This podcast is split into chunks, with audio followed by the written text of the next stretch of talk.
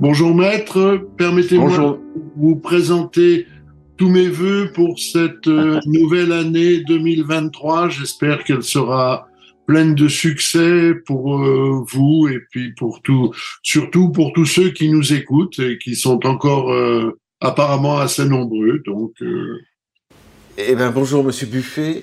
À mon tour, je, vous souhaite tout le meilleur pour l'année qui vient, et de même à, nos auditeurs, nos auditeurs amis et nos auditeurs ennemis également. Alors, vous, vous me disiez que vous aviez été retardé, vous étiez un peu en retard, vous étiez retardé. J'avais 5 à 10 minutes de retard, j'étais en et alors, et j'étais en train, et j'étais en train de vous dire, et c'est là que je vous ai demandé de lancer l'enregistrement parce que ça va peut-être, peut-être commence, pouvoir commencer comme ça. J'étais en train de vous dire que vous étiez pardonné. voilà. Est-ce que vous, est-ce que vous voyez où je veux en venir? Ah, euh, je sais pas. Enfin, on va voir. On va voir un peu. alors, nous sommes le le 12, n'est-ce pas Il y a des demandes de pardon partout. voilà, c'est ça. Nous sommes le 13. J'ai vu une, euh, bon, qui m'a, euh, qui m'a parlé, mais enfin bon. Euh, Alors laquelle? bah, c'est celle de Dieu donné. Voilà. Bon, écoutez, je pense que nous ne prenons pas un grand risque en, en abordant ce sujet. Parce que ça, ça, ça, ça a des chances d'assez bien vieillir comme thème. Parce que et c'est et c'est un petit peu c'est un petit peu comme ça que je vais prendre les choses, c'est-à-dire que les, les années et même les décennies passent, et vous avez vu que Dieudonné fait référence effectivement aux décennies passées, et euh, ça devient quasiment un travail d'historien que de retracer tous les épisodes euh, de cette vie euh, et de cette époque en fait. Hein. Peut-être, peut-être, c'est ce que certains amis m'ont dit, peut-être cette, cette lettre de Dieu donnée est-elle euh, le signe qu'une page se tourne. Vous voyez, ça correspond à toute une série d'événements, y compris les événements internationaux. Euh, beaucoup de choses qui étaient annoncées, expliquées, prédites, euh, se produisent. Alors peut-être est-ce cela. pour d'autres, euh, il s'agit jamais que d'une énième, euh, d'une énième œuvre euh, artistique de la part de Dieudonné. Bon, et effectivement, euh, régulièrement, il a demandé pardon, présenté ses excuses, c'est arrivé souvent. Mais cette fois, quand même, il y a quelque chose de de massif qui est lié au, au relais qu'il a trouvé dans un journal israélien et puis surtout dans cette émission de Hanouna, hein, cette émission de télé, où sa lettre a été lue. Alors, c'est pas pour faire preuve de haine ou quoi que ce soit, mais j'ai trouvé qu'elle avait été pas si bien lue que ça, quoi. voilà. Non, et ça manquait, ça manquait de ton. Enfin, il y avait quelque chose qui n'allait pas. J'avais pensé euh, justement euh, revenir au texte parce qu'on a trop tendance à, très vite s'éloigner du texte et de la et du fait et, broder et très vite l'imagination prend son son envol et vient euh, former comme un barrage entre les, faits réels et notre interprétation. Hein. Bon, c'est un peu être fidèle aux scrupules du docteur Forisson, du professeur Forisson, que de sans cesse revenir au ras des, au événements. Hein. Alors, je vais d'abord lire son, cette lettre, hein, et puis au fil de ma lecture, nous pourrons euh, faire des commentaires, hein, c'est pas interdit.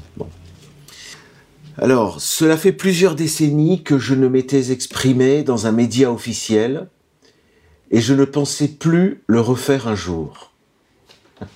voilà déjà une première phrase euh, euh, intéressante. Hein bon, donc c'était fini quoi, c'était terminé. Mais ah, il y a un mais. Mais c'est ainsi, le temps passe et il n'épargne aucune de mes certitudes.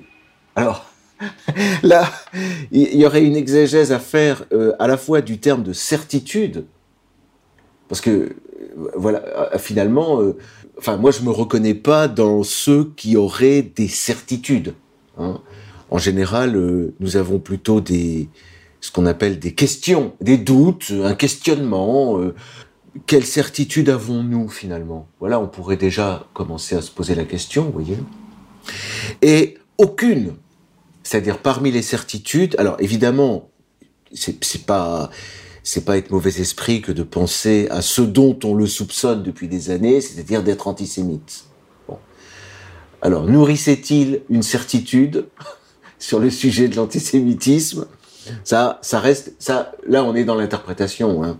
Mais quand il dit aucune de ces, de ces certitudes n'est épargnée, alors là, peut-être est-ce effectivement quelque chose de profond par rapport à une vision, euh, je ne sais pas, de la religion, de l'histoire, euh, du temps présent, euh, peut-être du, droit des Palestiniens, par exemple, sur la Palestine, des torts respectifs de l'Israélien et du Palestinien, ma foi, ça a été quand même le sujet phare de, sa carrière hein, depuis, depuis le départ. Hein. Bon. Cela fait 35 ans que j'exerce la profession d'humoriste. Bien plus qu'un métier, cette fonction fut pour moi une véritable passion, un sacerdoce pour lequel j'ai consacré l'essentiel de mon existence et de mon énergie. Ça, jusque-là, c'est, beau. Enfin, ça, peut être jugé euh, euh, très négatif. On va voir pourquoi juste après. Mais en soi, c'est plutôt enviable comme, euh, comme destin. Enfin, je sais pas, ça dépend des, critères qu'on a pour juger des choses. Mais quelqu'un qui a euh, dans sa vie une passion, dont il fait une sorte de un sacerdoce, effectivement, euh, c'est plutôt une, une vie, moi ce que j'appellerais une vie heureuse. Bon, après on peut penser les choses autrement. Hein. On peut estimer qu'au contraire, la vie heureuse consiste dans un détachement absolu et dans une concentration maximale. Euh, alors sur quoi? Alors ça peut être sur la famille. Hein. C'est aussi une œuvre. Hein. La famille, euh, en général, qui dit famille dit voiture, maison, euh, crédit, travail et retraite. ça va un peu ensemble. Enfin, sauf s'il y a un, patrimoine, un patrimoine familial, qui permet de, à ce moment-là, enfin bon, bref. De s'évader de tous ces problèmes. Oui, encore que je sais même pas si c'est jamais possible de s'en évader. Hein. Euh, ça, ça fait partie du destin de l'Occident. Cette tristesse, euh, la propriété privée, etc. Bref, en tout cas, dans notre triste monde, quelqu'un qui a la chance, parce que je pense que c'est une chance d'avoir une passion, euh, c'est quelque chose de louable. Voilà. Alors, c'est là qu'arrive l'aspect négatif, au détriment souvent de mon entourage le plus proche, et notamment, notamment de mes sept enfants, que je n'ai quasiment pas vu grandir. Bon. Ceci étant, euh, euh, peu de gens aujourd'hui peuvent dire qu'ils ont sept enfants. Hein. C'est une belle famille, hein, c'est une famille nombreuse. Donc ça, c'est une réussite. Bon. Je saisis l'occasion qui m'est donnée ici, donc on lui donne une occasion, donc euh, pour leur demander pardon et de leur redire, alors de leur redire, c'est je saisis l'occasion de leur redire à quel point je les aime. Bon. Je tiens également alors là, c'est également, c'est est-ce que c'est aussi pour saisir l'occasion? Euh, Moi, si j'avais eu à relire, j'aurais signalé qu'il y avait quelque chose peut-être qui était dérangeant.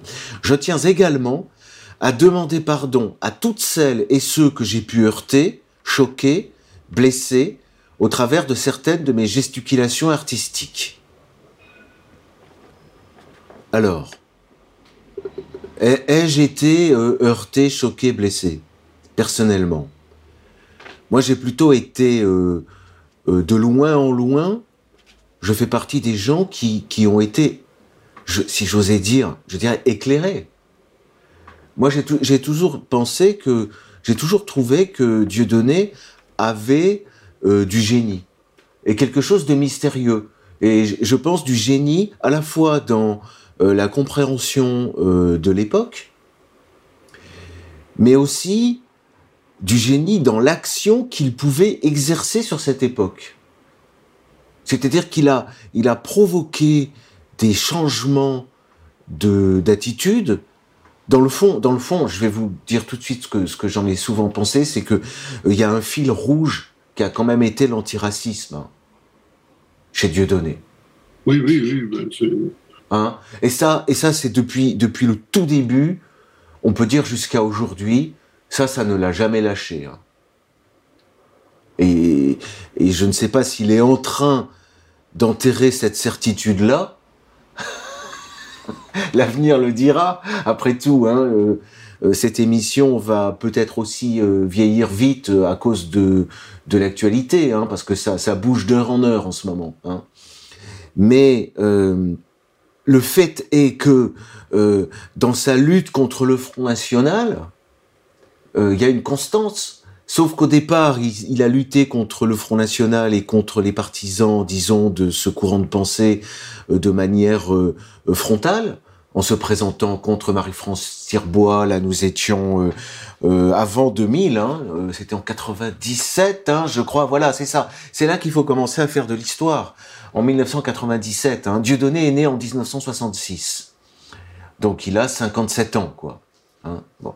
Euh, d'abord frontalement, et ensuite de manière beaucoup plus subtile et efficace, et efficace, on peut dire en rejoignant le Front National. Puisque c'est ce fameux événement euh, qui se place, je crois, en 2006. Euh, j'ai noté la date. Je vais pas tricher, c'est pas ma mémoire. J'ai fait une petite recherche. 11 novembre 2006. Dieudonné rejoint la fête des bleus, blancs, rouges. Hein? C'est ça, BBR, c'est les bleus, blancs, rouges. Hein c'est le festival, le congrès. C'était le congrès C'était la fête de l'humanité du Front National. Du, Front National, voilà. Disons la fête de la nationalité, pour, pour s'opposer à la fête de l'humanité. Bon. Et il rejoint euh, ce, cette il rejoint Jean-Marie Le Pen, et puis ensuite, il y a tout un long compagnonnage. Euh, Jean-Marie Le Pen euh, parraine sa fille, etc. Bon, alors là, à ce moment-là, euh, Dieudonné a complètement désarçonné euh, tout son entourage proche, qui était plutôt antiraciste, gauchiste, antifa, disons. Hein voilà, c'était c'était l'ambiance antifa. Bon, euh, un entourage qui ne l'a jamais complètement lâché, qui a pu le suivre dans cette démarche. Mais voyez, ça fait penser par contraste avec ce qu'il est en train de faire aujourd'hui. C'est comme si, parce que ceux qui le, certains qui le suivaient jusque-là, aujourd'hui, peuvent être peut-être aussi désarçonnés que ceux qui à l'époque euh, ont été euh, un peu perdus. Bien. Et puis aussi avec avec des liens avec l'église Saint-Nicolas du Chardonnay, etc. Bref, je reprends le fil de ma lecture et au fur et à mesure, vous voyez, je, je brode, hein, selon ce que ça m'évoque. Bien.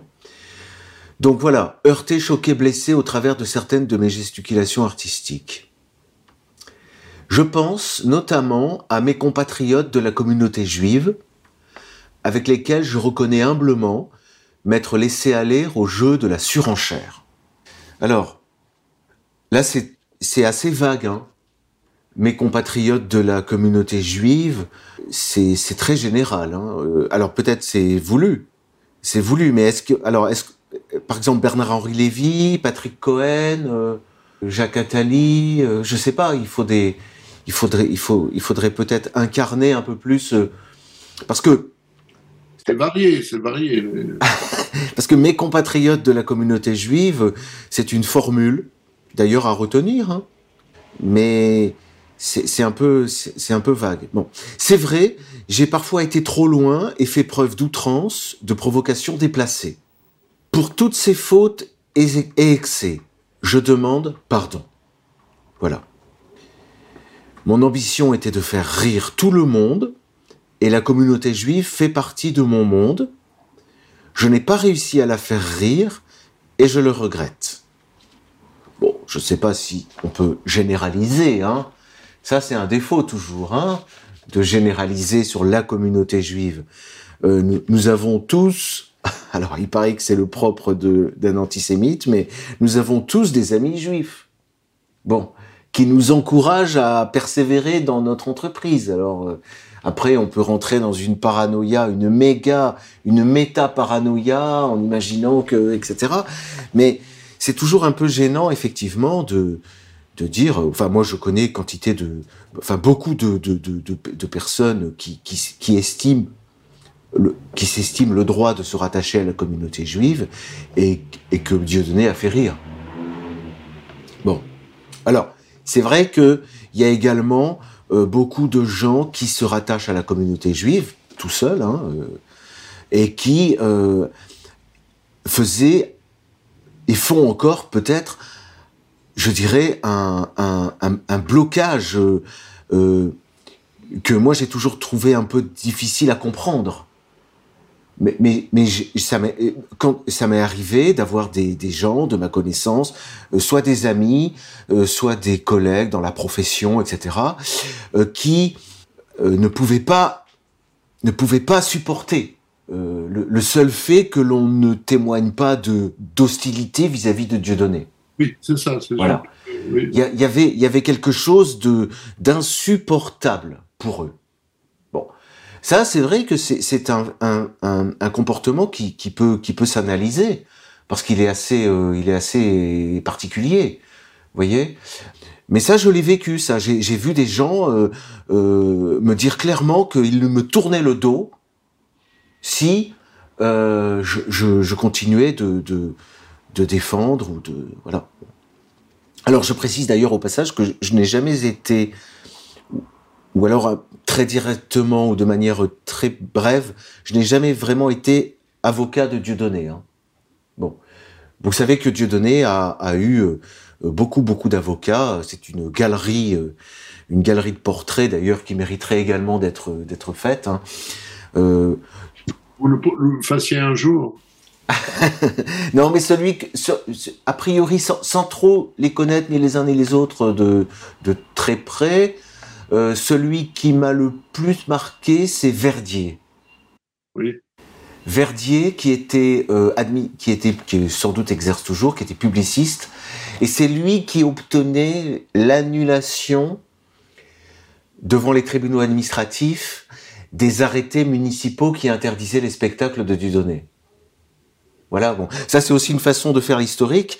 C'est que pendant 10, 15 ans, Dieudonné, avec ses avocats, euh, se sont battus contre les municipalités pour avoir le droit de faire des spectacles. Hein. Et ça, c'est une histoire qui continue toujours. Hein. Et d'ailleurs, euh, la grande victoire euh, de Verdier, et c'est là que moi j'avais écrit un article à l'époque d'ailleurs, euh, parce que c'était vraiment un moment très fort dans l'histoire de Dieudonné, c'est le 9 janvier 2014, le tribunal administratif de Nantes qui annule eh ben, l'arrêté préfectoral. Le préfet avait pris un arrêté interdisant le spectacle, un grand spectacle de Dieudonné à, à Nantes, et c'était une époque où Manuel Valls avait engagé une lutte politique ouverte. D'ailleurs, je pense que ça l'a détruit politiquement, hein, Valls. Je pense que ça a été la fin. Bon. Et ça a été aussi. Il a mangé son chapeau et depuis. Je crois, je crois. Et ça a été. Il faut retenir cette date parce que ça a été l'un des, des, des, des points d'orgue de la, de la carrière de Dieudonné. Euh, euh, il y avait eu une surenchère là entre Manuel Vaz et lui. Euh, Dieudonné se moquait de lui euh, quotidiennement. Euh, euh Valls était euh, dans une véritable hystérie. Enfin, je veux dire, c'était l'époque. Dieudonné l'avait appelé Manula Tremblote parce qu'il il avait des tremblements. Enfin, c'était c'était épique comme comme combat. Et le préfet est aux ordres. Alors là, il y a c'est sans conteste. Hein, il est aux ordres du premier ministre Le préfet, c'est le représentant de l'État. Il n'y a pas les mêmes doutes que pour le procureur de la République, etc. Non, le préfet, c'est vraiment l'agent de l'État. Bon, et l'État, c'est le Premier ministre. Bon, le préfet avait reçu l'ordre d'interdire le, le, euh, le spectacle. Vous savez qu'en France, alors je vais pas faire, alors je pourrais faire une émission entière pour expliquer l'ordonnance Dieudonné, mais il y a une tradition qu'on appelle l'état de droit qui veut que ça peut, ça peut paraître étrange, mais euh, quand quelque chose d'interdit, quand quelque chose est interdit, eh bien, si vous allez le commettre, eh ben, on vous laisse le commettre pour, pour vous arrêter ensuite. Ça s'appelle la liberté. Voilà. Alors, on peut vous arrêter au stade de la tentative. Ça veut dire que vous avez commencé d'exécuter et visiblement vous n'allez pas vous arrêter. Avant que ce soit parfaitement consommé, on peut vous arrêter. Mais on peut pas vous arrêter en prédisant que vous allez commettre une infraction. C'est la liberté. Et, par ailleurs, euh, euh, de ce point de vue, l'expression artistique, politique, etc. est libre. Et les tribunaux administratifs ont toujours défendu la liberté d'expression. Jusqu'à ce phénomène. Alors, le tribunal administratif annule le l'arrêté préfectoral. Et c'est là l'événement. Nous sommes le 9 janvier 2014. Dieudonné doit se produire, je crois, euh, quelque chose comme euh, à 18 heures le dossier est transmis donc par la, rapidité, avec la rapidité euh, d'Internet, il est transmis au Conseil d'État. Voilà, où là, il y a un magistrat euh, de garde, comme dans les hôpitaux, qui, qui, en quelques heures, alors que l'avocat de Dieudonné était évidemment toujours à Nantes, on ne laisse pas à l'avocat le temps de revenir. Il faut, c'est un ordre sans doute de valse. Et là, par contre, c'est grave parce que euh, entre le Conseil d'État et le Premier ministre, bon, après on peut discuter. Théoriquement, le Premier ministre et le président euh, historiquement euh, du Conseil d'État. Bon, mais bref, le magistrat est quand même là pour contrôler la rigueur juridique d'une décision du tribunal administratif. Bon, on, pourrait discuter. On a vu passer Manuel Valls au Conseil d'État. Bon, et le conseiller d'État infirme la décision du tribunal administratif et donc il interdit le spectacle qui devait avoir lieu le soir même. Voilà. Alors ça, c'est un événement dans l'histoire du droit euh, administratif français. Hein. Ah, ah, oui, on avait. Ah oui, oui, oui, oui, oui, oui. Non, mais je, pense que c'est étudié dans les dans les euh, dans les facultés parce que on, est dans une. Euh, c'est la fin de l'état de droit en réalité. Voilà. C'est un événement. C'est un événement en cela important. Alors soit on le prend comme un acte de purement politique, mais c'est difficile puisque c'est une décision euh, du Conseil d'État. Euh, soit euh, le Conseil d'État est sorti des clous, voilà. Alors sur sur le sur le fondement de de alors bon, bon je vais je vais m'arrêter là dans le commentaire, hein, mais mais il y, y, avait plusieurs fondements possibles, notamment la fameuse atteinte à l'ordre public moral. Voilà. Mais quand on commence à, à ouvrir une pareille boîte de Pandore, euh, là c'est terminé. Hein. L'ordre public moral. Bien. 9 janvier 2014. Voilà. Je n'ai, ah oui, je n'ai pas réussi à la faire rire et je le regrette. Voilà. Alors ensuite, il y a eu, il y a une césure, je trouve. Bref. Alors, ça c'est le résumé. Bref. Mon âge, ma santé, ça c'est plus inquiétant m'invite aujourd'hui à préparer ma retraite au Cameroun.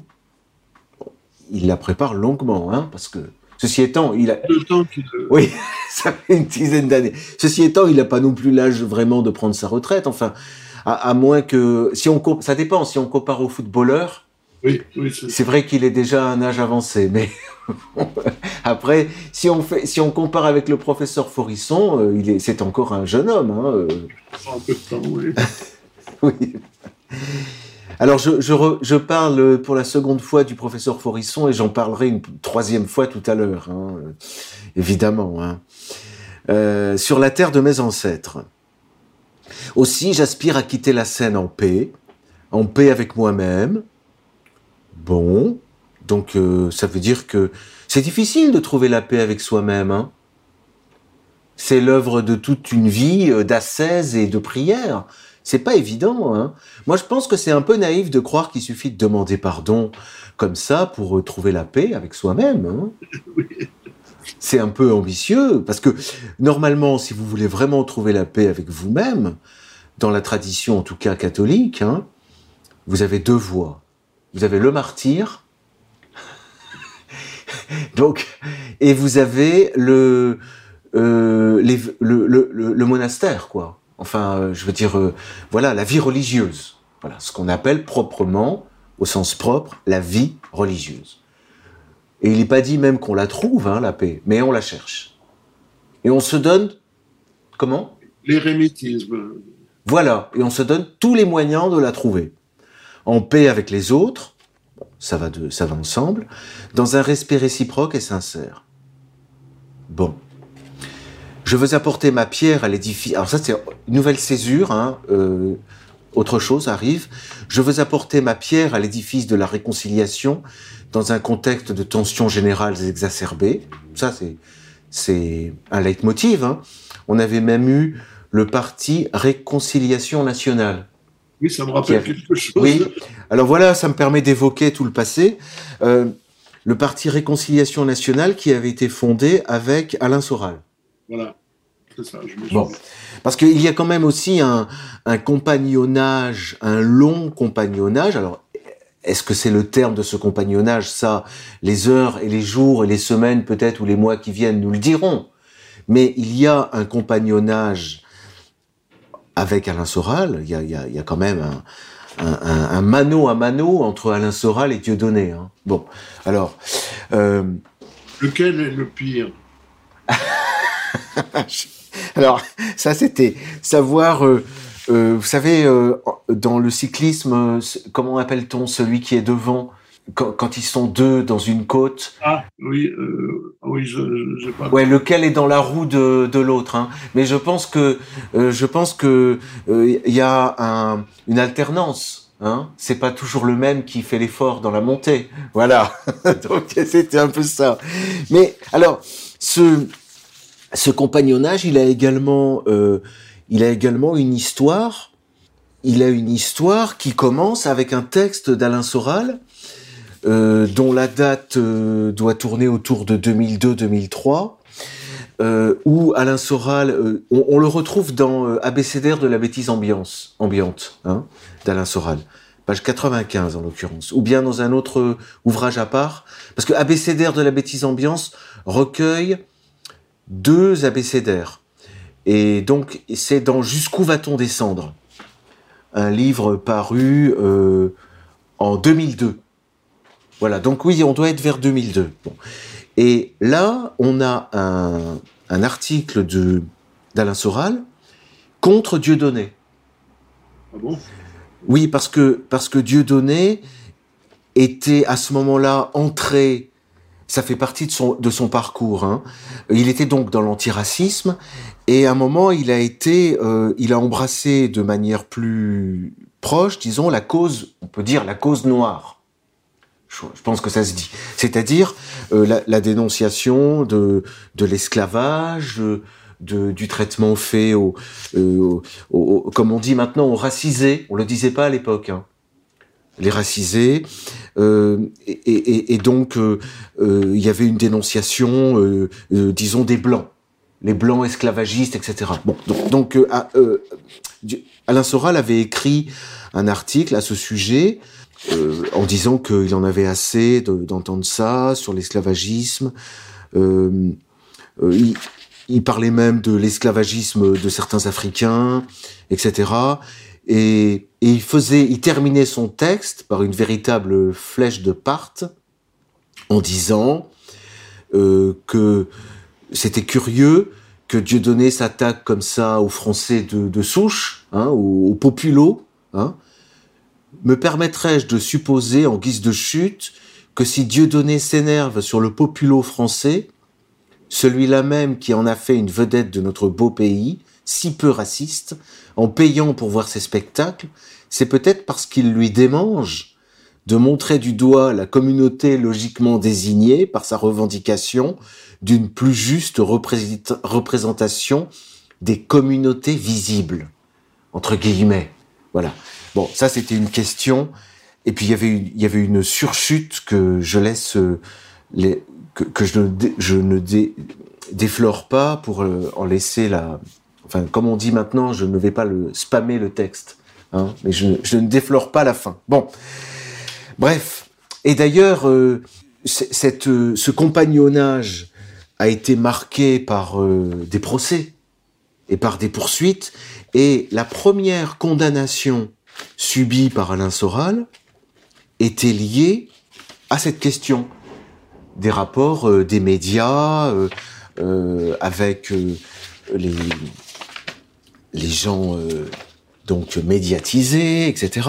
Et je rappelle qu'à l'époque, alors nous étions en 2008 devant la Cour d'appel de Paris pour des propos tenus en 2004 dans l'émission Complément d'enquête sur France 2 en 2004. Alors il y avait deux séries de propos. Il y avait une partie condamnée et une partie qui n'avait pas été condamnée. C'est-à-dire que les juges avaient examiné. Alors je vais vous lire la partie non condamnée. Et là, pareil, je laisse euh, euh, le plaisir de la découverte pour la partie condamnée. Euh, alors voilà, ça, je lis le, texte des magistrats, hein. les magistrats de la cour d'appel de Paris. 11 juin 2008. Bien. Considérant que les propos sont les suivants, deux points, ouvrez les guillemets. Je veux dire, là c'est Alain Soral qui parle, je veux dire que la formation qualifiante pour exister dans les médias aujourd'hui, c'est être sioniste. Si t'es antisioniste, si t'es judéo-critique ou quoi que ce soit, je crois que le, le, quoi que ce soit est important, tu dégages. C'est clair, le ménage est fait, c'est clair. Je veux dire, les mecs, c'est d'ailleurs pour ça qu'ils ne bougent pas sur le sujet. Ils se disent comment je vais manger demain? Tu vois, c'est comme ça qu'ils distribuent le boulot. Voilà. Fermez les guillemets. Voilà. Considérant que la partie civile prétend que dans ce passage, Alain Bonnet entretient l'idée selon laquelle les juifs ont l'influence nécessaire pour contrôler tous les médias et censurer les propos qui les gênent, et lance explicitement au téléspectateur un appel à la réaction, suscitant chez celui-ci un sentiment de haine à l'égard des membres de la communauté juive, point virgule, mais considérant, comme le tribunal l'a retenu, que dans ce passage, Alain Bonnet stigmatise les sionistes, qui ne sauraient être assimilés à des fidèles d'une religion et ne met pas en cause la religion juive ou des membres de celle-ci que les premiers juges ont ainsi, à bon droit et par des motifs pertinents que la Cour adopte, renvoyé à Bonnet des fins de la poursuite. Point virgule. Voilà. Bon, donc sur ce plan, sur ce propos-là, il était par ces juges-là et à l'époque. Oui, à l'époque. Relaxé. Oui, vous êtes d'accord avec moi que ce serait peut-être plus difficile à défendre. Encore que nous avions fait le compte euh, euh, fin décembre, là, le, dernier, le dernier trimestre 2022 euh, a été plutôt bon. Hein. Enfin bon, comme le disent les avocats, vous savez, une bonne décision. On a eu quand même deux relax. Hein. Hein? Bon, et arraché de haute main, hein, c'était pas évident, hein, de haute lutte. Bon. Donc voilà un point important, parce que évidemment que c'est le sujet aussi, hein, la démarche de Dieudonné. Euh, on sent que, bah d'ailleurs, euh, Dieudonné hier a fait une vidéo et il parle au milieu de la vidéo, il parle de, Soral et de la réaction d'Alain Soral à, sa demande de pardon. Voilà. Plus que, jamais, je suis persuadé que le rire et la dérision auront un rôle à jouer dans la restauration du lien de la fraternité qui s'est rompu.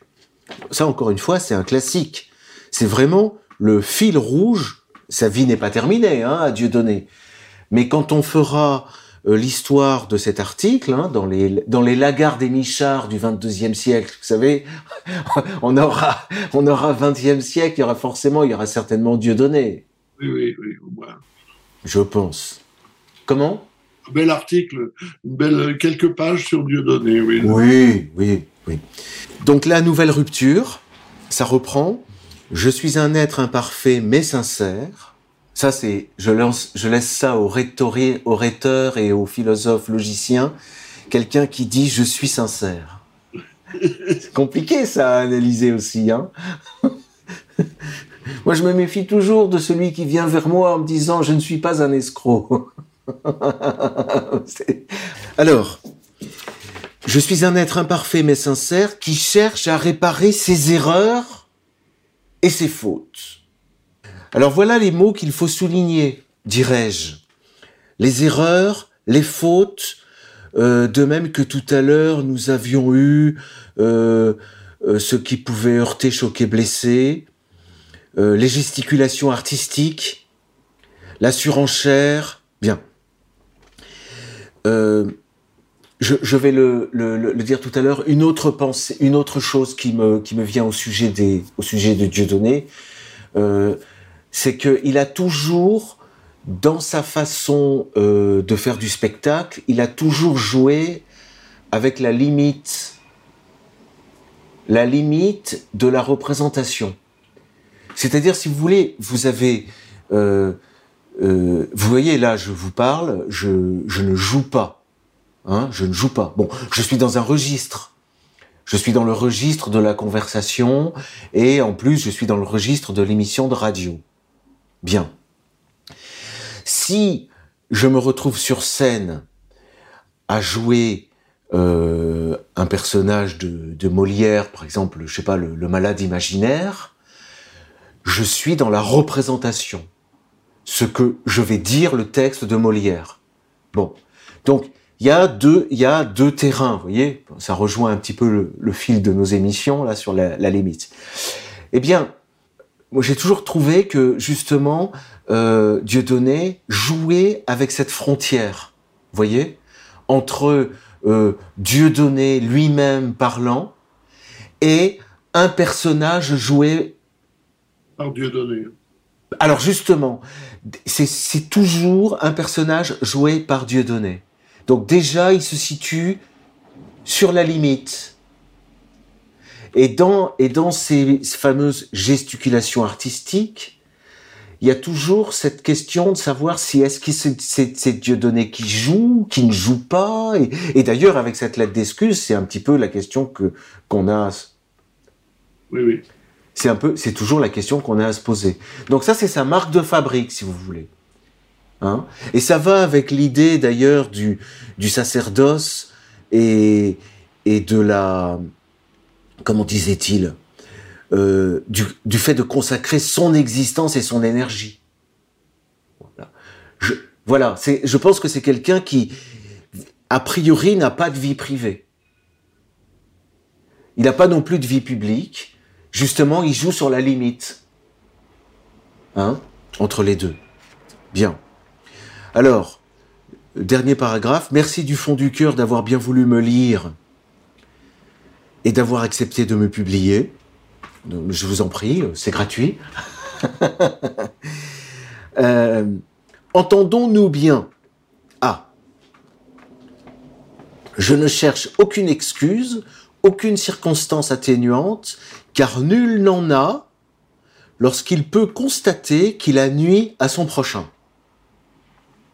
Je demande donc, je demande tout simplement pardon pour le mal que j'ai pu faire même sans le vouloir.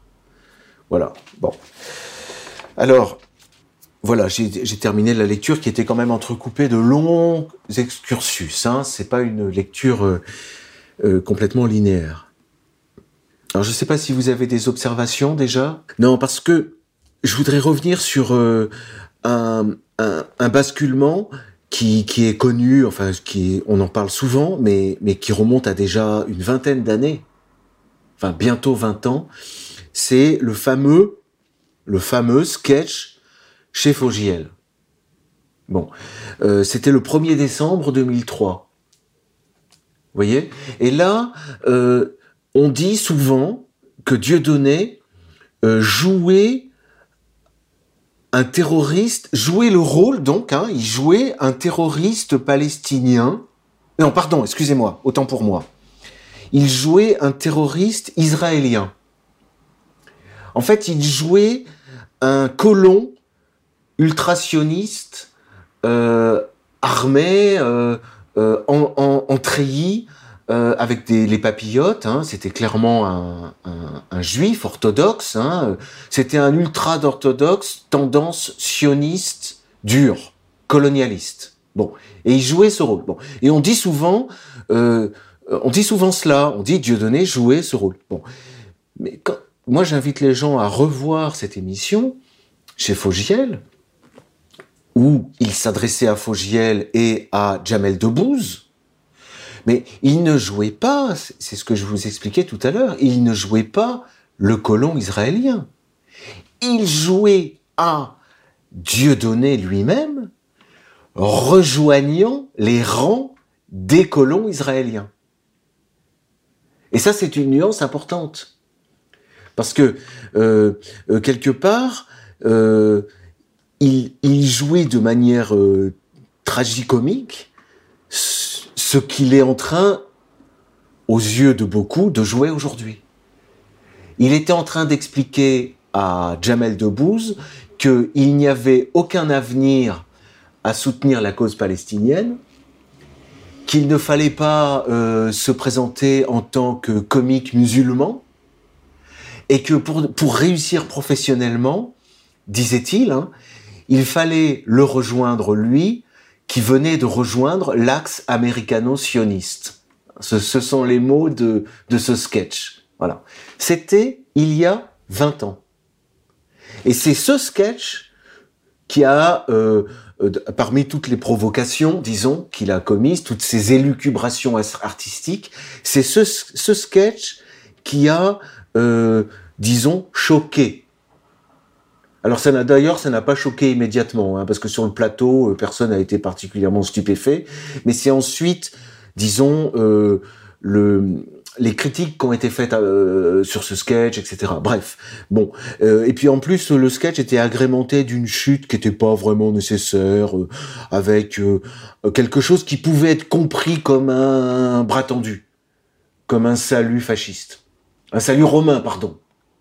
Voilà, bon. Et ça, c'est d'ailleurs quelque chose qui va le poursuivre, hein, cette question du salut romain, puisqu'on va avoir la fameuse quenelle. On est obligé d'évoquer la quenelle. La quenelle, comment? Oui, non, c'est le, le geste euh, marquant du, personnage. Oui, et d'ailleurs, pour reparler de, de l'un de mes clients, euh, Alain Soral a été condamné plusieurs fois pour avoir été pris en photo faisant la quenelle. Oui. voilà.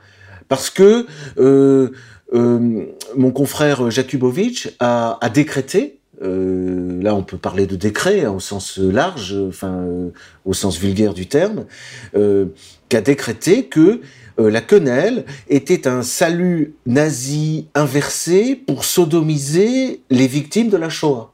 Oui. Ça, c'est toujours sodomisé, oui. C'était comme, le, comme au cimetière juif de Carpentras. C'est vrai. C'est vrai. Il y a, y, a, y a comme un, un leitmotiv. Bref, euh, donc la quenelle, ça c'est c'est quelque chose d'important. Donc voilà, j'insistais sur euh, sur Fogiel parce que je trouve que euh, ça, ça, mérite quand même d'être médité. Hein, cette, cette ce sketch qui joue où Dieudonné joue euh, euh, se joue se joue en train de rejoindre l'axe américano-sioniste. D'accord. Voilà. Alors, euh, on y pensera si jamais il est effectivement invité euh, sur le plateau d'Anouna ou si euh, il devient un, comment appelle-t-on ça, un, régulier quoi du, plateau d'Anouna. Bon, un animateur.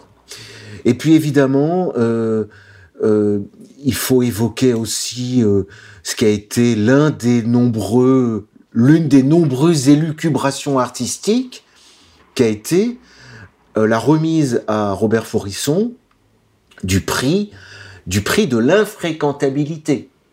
Là, c'est pareil, vous voyez, il faut toujours bien revenir au ras du texte. Il il l'a il l'a il l'a euh, promu en tant qu'infréquentable. Bon, ceci étant, ceci étant, en 2008, Forisson fait sortir Forisson du placard. On pouvait même imaginer que Forisson était mort. Oui. personne ne le suivait à l'époque. Personne ne le suivait, personne ne le... Enfin, on pouvait le connaître vaguement. Moi, j'avais entendu parler de Forisson euh, lorsque j'étais au collège. On était dans les années 80. Euh, voilà, c'est ça. Vous voyez, le premier grand scandale Forisson, c'est 78, étant donné qu'avant, il était connu comme euh, auteur d'avant-garde sur la théorie littéraire. Et en 78-79, c'est le scandale euh, avec euh, la question des chambres à gaz. Bon. Mais ensuite, ensuite, moi j'ai vaguement entendu parler du fait qu'il avait été exclu de l'enseignement euh, qu'il faisait de l'enseignement à distance, et puis c'est tout, on n'en entendait pas parler. Enfin, à moins d'être dans des dans des groupuscules et des et des niches intellectuelles très très très réduites. Bon, et là, d'un seul coup, il sort de l'ombre. Il, avait fait aussi ça aussi. Il avait, il avait beaucoup fait euh, sortir aussi de l'ombre Carlos, Illich Ramirez Sanchez.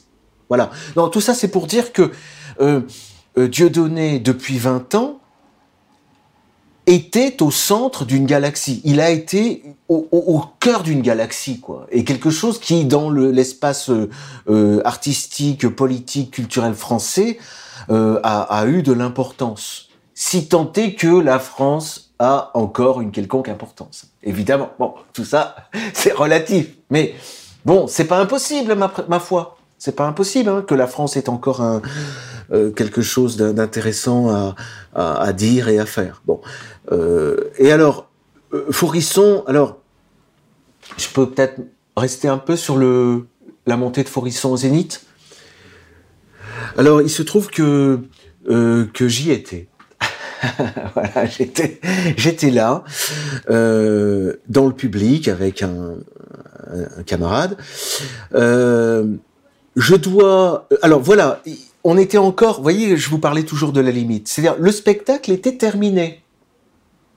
Il avait terminé son show. Bon, les gens se levaient, commençaient à partir, hein, certains étaient déjà partis, et là, vous pourrez regarder la vidéo. Hein. Et là, il attendez, il les appelle. Attendez, attendez, attendez, c'est pas fini. mais il y, en a qui étaient déjà partis. Hein. Bon. Donc, voyez comme quoi, on n'est pas, on est dans Dieu donné, mais toujours. Est-ce que c'est le vrai Dieu donné? Ou est-ce que c'est Dieu donné jouant son spectacle? En tout cas, c'est plus dans le scénario. Et là, il fait monter effectivement euh, quelqu'un sur scène, donc il annonce, il prépare et tout. Alors on, ne savait pas trop qui ça pouvait être. Euh, euh, on entendait dans la salle des gens crier Soral, Le Pen, qui ça pouvait être. Et j'avoue, j'avoue, humblement, avoir été choqué. Parce que moi je n'avais jamais vu en vrai Robert Forisson, mais ce nom, ce nom euh, véhiculé encore, en tout cas euh, chez moi, qui est peut-être pas pour les jeunes, hein, euh, les plus jeunes, hein, les gens qui avaient à l'époque 20 ans ou 30 ans, bon, mais véhiculé quand même toute une atmosphère extrêmement lourde, voyez? Et là, ça a été un choc. Et j'ai regardé mon camarade, je me souviens, je lui ai dit, ah non, c'est pas possible. Là, il va trop loin. Là, il va trop loin. Alors, la suite de l'histoire, c'est que, ensuite de cette prestation, moi, j'étais invité à, dîner à la main d'or. Donc, il y avait Dieudonné, il y avait Fourisson, euh, euh, je sais, je crois pas qu'il y ait eu Alain Soral qui était là, mais il y avait des gens d'égalité et réconciliation. Et puis, euh, sur le coup de 11 heures, du soir, quelque chose comme ça, ou minuit peut-être. Dieudonné et son équipe se lèvent et partent. Et vous connaissiez peut-être le professeur Forisson, qui était d'une énergie euh, incroyable. Euh, Forisson reste donc à la fin de la soirée, nous étions euh, restés une, dizaine, il devait être 3 quatre heures du matin autour de la table, et Forisson nous récitait des poèmes, euh, de, Rimbaud, de, nous parler de Baudelaire, de, Céline, etc. Voilà. Et finalement, nous étions, nous avons, nous sommes retrouvés euh, trois, c'est-à-dire moi et deux camarades, à raccompagner Robert Forisson à son hôtel. Voilà, voilà l'histoire. Voilà comme quoi aussi les je vous dis, il y a, quelque chose d'historique dans, toutes les, élucubrations artistiques de, de Dieudonné hein, qui, ont, qui, ont, euh, qui ont bouleversé des, destins. Parce que pendant le cours du repas euh, avec Forisson, euh, Dieudonné était parti, Forisson se plaignait de ce que il ne trouvait plus d'avocat. Parce que, oui, parce que Delcroix était parti à la retraite, Éric Delcroix, qui est l'avocat historique de, de, Forisson, et Forisson disait Je ne trouve pas d'avocat. Les avocats ne veulent pas me défendre. Moi, j'étais à l'époque élève avocat à Paris, et euh, peut-être ai-je parlé un peu? Non, je crois pas que c'était une parole légère. Je lui ai dit Ben, moi, lorsque je serai avocat, je vous défendrai. Vous voyez c'est arrivé comme ça. Parce que moi, j'apprenais à l'école que euh, toute cause, toute cause, je ne dirais pas mérite, exige un défenseur. Oui, bien sûr. Parce que euh, sans, sans avocat, vous n'avez pas de cause. Vous n'avez pas de cause, vous n'avez pas de procès, vous n'avez pas de droit, vous n'avez pas de procédure. Et ce que vous avez, c'est un lynchage. Oui, c'est ça. Voilà. Donc, c'est mon côté euh, on dira, c'est même mon côté peut-être antifa. je n'aime pas les lynchages. Voilà. Je n'aime pas le lynchage. Je n'aime pas le lynchage médiatique. Je trouve ça ignoble. Je n'aime pas les bruits de couloir. Je n'aime pas le lynchage. Euh, je n'aime pas les médisances. Enfin bon, je pense que ça c'est quand même assez partagé hein, dans l'humanité. Personne n'aime ça. Euh, malheureusement, ça se pratique beaucoup et on est tous. je dirais, c'est un peu le péché pour lequel nous devons demander pardon. Voilà. De plus en plus, oui. Voilà euh, euh, ce à quoi je voulais arriver. Il y a donc dans le procès quelque chose de spectaculaire, précisément, hein, de spectaculaire. Et là, on est dans un spectacle sérieux en plus. Oui. C'est pas le théâtre de Molière, c'est un théâtre. Les gens jouent un rôle. Et je pense d'ailleurs que Dieudonné a dû être très très intéressé euh, par tous les procès euh, auxquels il a pu participer et assister à son corps défendant, hein, et, et, et, avec euh, avec quand même un coût très élevé. Mais il n'est pas dit que D'ailleurs, il a non, pour l'instant, il a assez peu cultivé cette veine-là. Oui, il jouait parfois, il jouait parfois des avocats ou, des juges, mais c'est pas le cœur de son. Plutôt des juges, oui, pas, pas tellement d'avocats. Oui, ou des juges, mais c'est pas non plus le cœur de son de son de son terrain, quoi. Voilà, donc j'ai évoqué euh, les affaires que je voulais euh, aborder. Euh, euh, Fogiel en 2003, euh, les BBR en 2006, le Zénith Forisson il y a 15 ans en 2008, euh, l'ordonnance Dieudonné en 2014, et puis tout récemment, donc le 10 janvier 2023, Israël Magazine. Qui publie la, la, lettre de Dieudonné Mbalambala. Oui. Donc l'histoire continue. oui. Il prendra jamais sa retraite, hein, en fait. Ça, j'en sais pas. Je sais pas. Après, il y a l'évocation des, des, questions de santé. Euh, euh, bon, c'est, moi, je vous dis, je, je suis, je suis pas son avocat. Je, je, je, parle en tant que, en tant que spectateur, mais, mais un spectateur euh, assez proche quand même. Enfin, je veux dire, je, je peux considérer que moi, je dois beaucoup à, à, à la main d'or, au théâtre de la main d'or. C'est la vérité. On peut pas faire deux fois, on peut pas refaire sa vie. Hein. le fait est là, hein. c'est c'est comme ça, hein. c'est le destin, c'est fait, c'est écrit et, c'est dans le marbre. Hein. Euh, J'aurais jamais été l'avocat de Carlos, euh, euh, l'avocat de euh, de Forisson et, même l'avocat de Soral. Euh, peut-être. Ça, enfin ça, ça c'est plus discutable. Mais mais en tout cas, le fait est que Dieudonné a a, fait connaître euh, euh, Forisson. Oui. Il a donné à Forisson une deuxième carrière, quoi. Oui, c'est ça. Hein, Forisson a pu faire un, dernier tour de piste, comme ça. Oui, oui. Voilà.